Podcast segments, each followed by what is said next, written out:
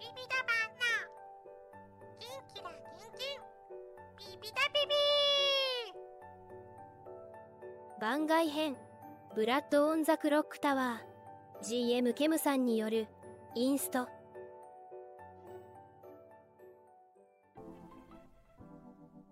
今回の放送は進化系人狼ゲームブラッド・オン・ザ・クロック・タワーの純粋なインストであり特にその他の内容はありません。これからブラッド・オン・ザ・クロック・タワーを遊んでみたい人やピピタピピでの収録を楽しみたい人向けに用意しました。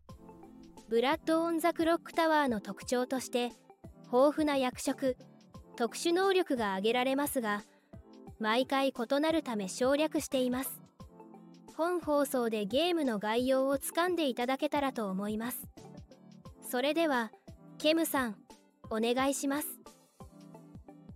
じゃあ説明していきたいと思います。よろしくお願いします。お願いしお願いします。ます。お願いしまお願いします。はいえっ、と、ブラッド・オン・ザ・クロック・タワーというゲームで、えっ、と、まあ、人狼を魔改造しまくったようなゲームを今からやります。で、一応なんか設定としては、えっ、と、人狼みたいな感じなんですけど、えっ、と、町民、ある町があって、その人のたちの中になんか人人間のふりした悪魔がいるらしいので、そいつを処刑しろっていうゲームになってます。はい。で、えっ、と、あ、ちなみにルール説明用チャンネルのところに、あの、なんかピピタパンさんが前俺が説明したやつを書いてくれてるので、それをまあ読みながらやるとちょっとわかりやすいかもしれないです。俺もそれを読みながらやってます。はいで、えっと、内訳なんですけど、えっと、今回11人じゃなくて12人になります。で、全陣営っていう人たちが、えっと、9人。デフォルトだと9人います。これがちょっとまた人数が変わる可能性、あ、9人は9人なんですけど、ちょっと内訳が変わる可能性があります。とりあえず、町民っていう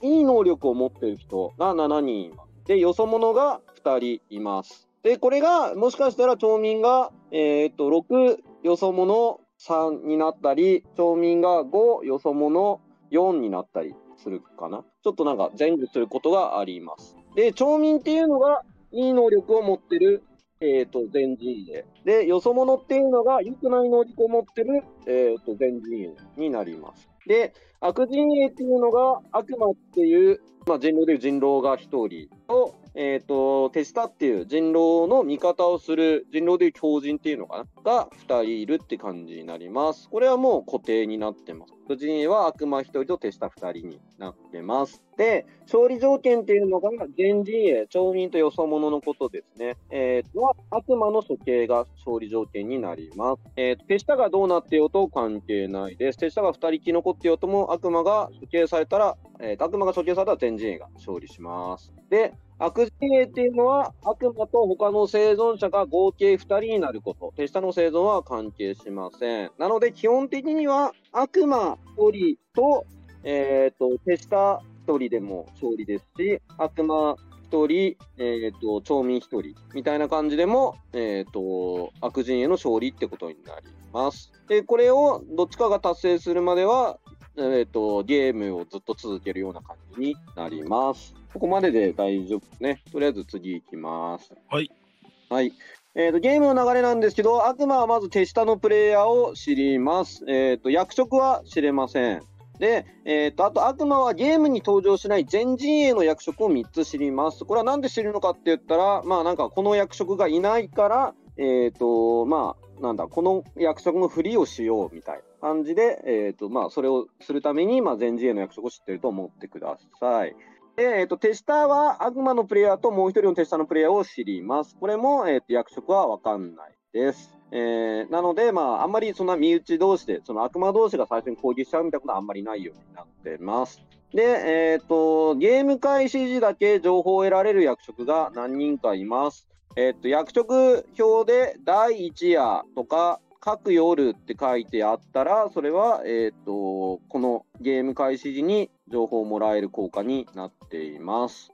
で、えーその順、えーその情報をもらったら、実際に議論を開始する時間が来ます。えっ、と、第2昼ってとこですね。で、第2昼、まあ、皆さんおはようございますみたいなことをやって、えっ、と、議論中も密談が可能。あ、えっ、と、まず議論ができるんですけど、えっ、と、例えば普通の人狼みたいに、まあ、誰々が怪しいと思いますとか、まあ、僕はこういう情報を持ってるので、誰々は怪しくないと思います。もしくは、えー、と僕はこういう役職ですっていうことを言うのはもう自由に嘘をついてもいいですし、えー大丈夫なんですけど人狼とまず違うのは、えー、と密談ができることになってます。でこの密談っていうのも特に制限もありません。今回12人なんですけど、えー、と6人6人とかで、まあ、密談しようと思えばしてもいいですし、えー、と2人で密談とかでもいいです。で、えー、とこれは、えー、と密談部屋が1から6まであるので、まあ、なんか例えば密談1に2人で話しましょうみたいなことを言って、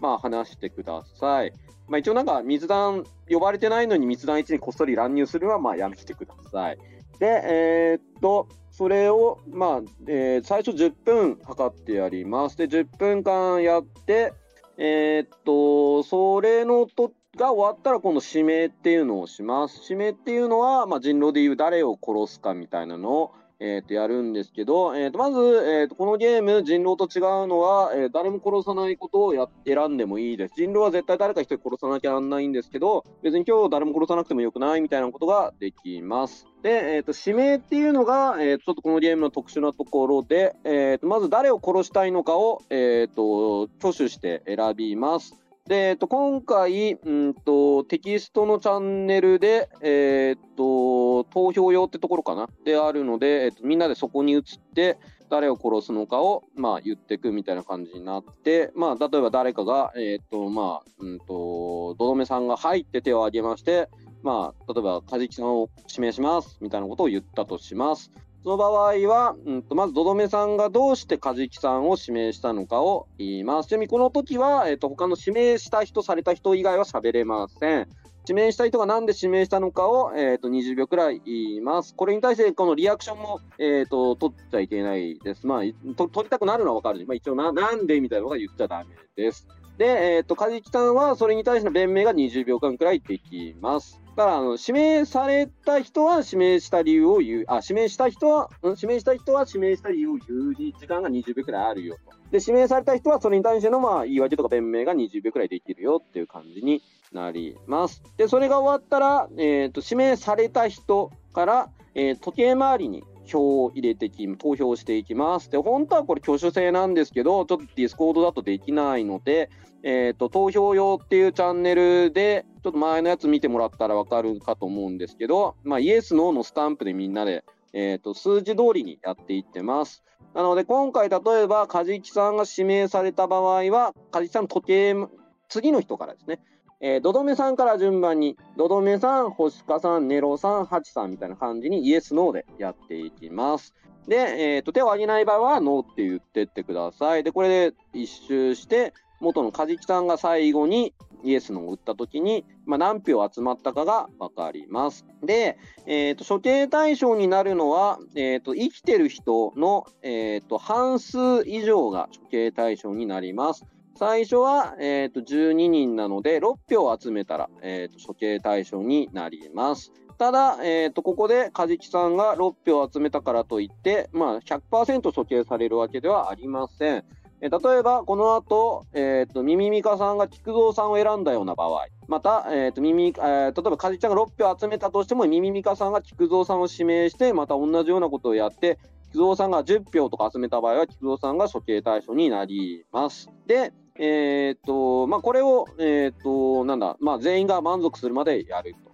ただ、えーと、指名っていうのは、えっと、1日1回しかできません。また、指名は1日1回しかされません。なので、例えば、えーっと、カジキさんがさっきドドメさんによって指名されたので、ドドメさんは菊蔵さんを指名できないし、えー今度、カジキさんがミミミカさんによって指名されるようなこともありません。その日のうちは。また次の日はありえ、またリセットされますけど。で、逆に、カジキさんがドドメさんを指名し返すってことは、これはできます。で、えっとあと手を挙げる、投票は、えっと、何回でもできます。例えば、えっと、ライジンさんがカジキさんの投票の時も手を挙げたり、菊蔵さんの投票の時も毎回毎回手を挙げる。ってことは、これは許されております。で、これで、えー、とまず誰も、えー、と半数を超えなかった場合、誰も6票集めなかった場合は処刑対象は誰もいなかったので、まあもう誰も指名する人いませんか？みたいな感じになって、え、ー、と、まあ指名、えー、誰も処刑対象がないこともありますし、例えば誰かが6票集めた、6票以上集めた人が単独で1人いた場合は、えー、その人が処刑されることになります。で、例えばなんですけど、6票集めたカジキさんと、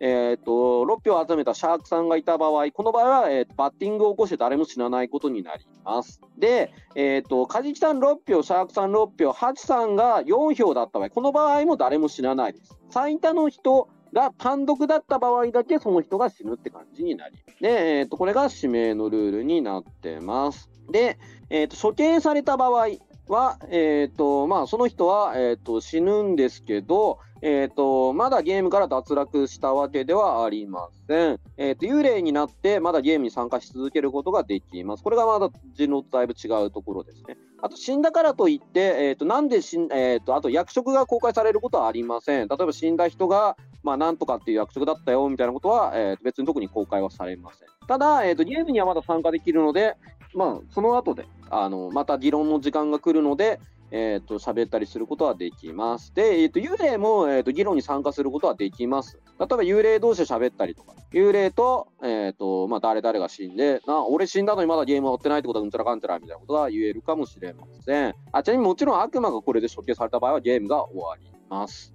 で、えー、っと、あと言ってないのは、幽霊のできないことは、えー、っと、密談はできるんですけど、えー、投票がゲーム中に1回しかできなくなります。え、さっきまでは生きてる時は、うんとまあ、無制限にできたんですけどあで幽霊のできないことは指名ができません。で、えーと、幽霊は指名ができないのでもう誰か生きてる人が、えーと手を挙げたのに1回だけの投票をやるって感じです。ただ死んでる人も投票権が1票だけあるので、逆に人狼で言うと、例えば人狼1人、えーと、手下1人、町民1人みたいな場合だと、人狼だともうパワープレイで、これ無理じゃんってなっちゃうかもしれないんですけど、あのなんか生きてる幽霊の力を全部悪魔にぶち込むと、勝てたりするのはこのゲームのいいところかなと思います。ますなので、まだ幽霊になっても諦めないでください。ちなみに、えっ、と、ちょっと GM の方では、えっ、と、この最後の1票使ってるか使ってないかっていうのも把握しきれないので、できれば、えっ、と、なんかプレイヤーで把握してくれると嬉しいかな。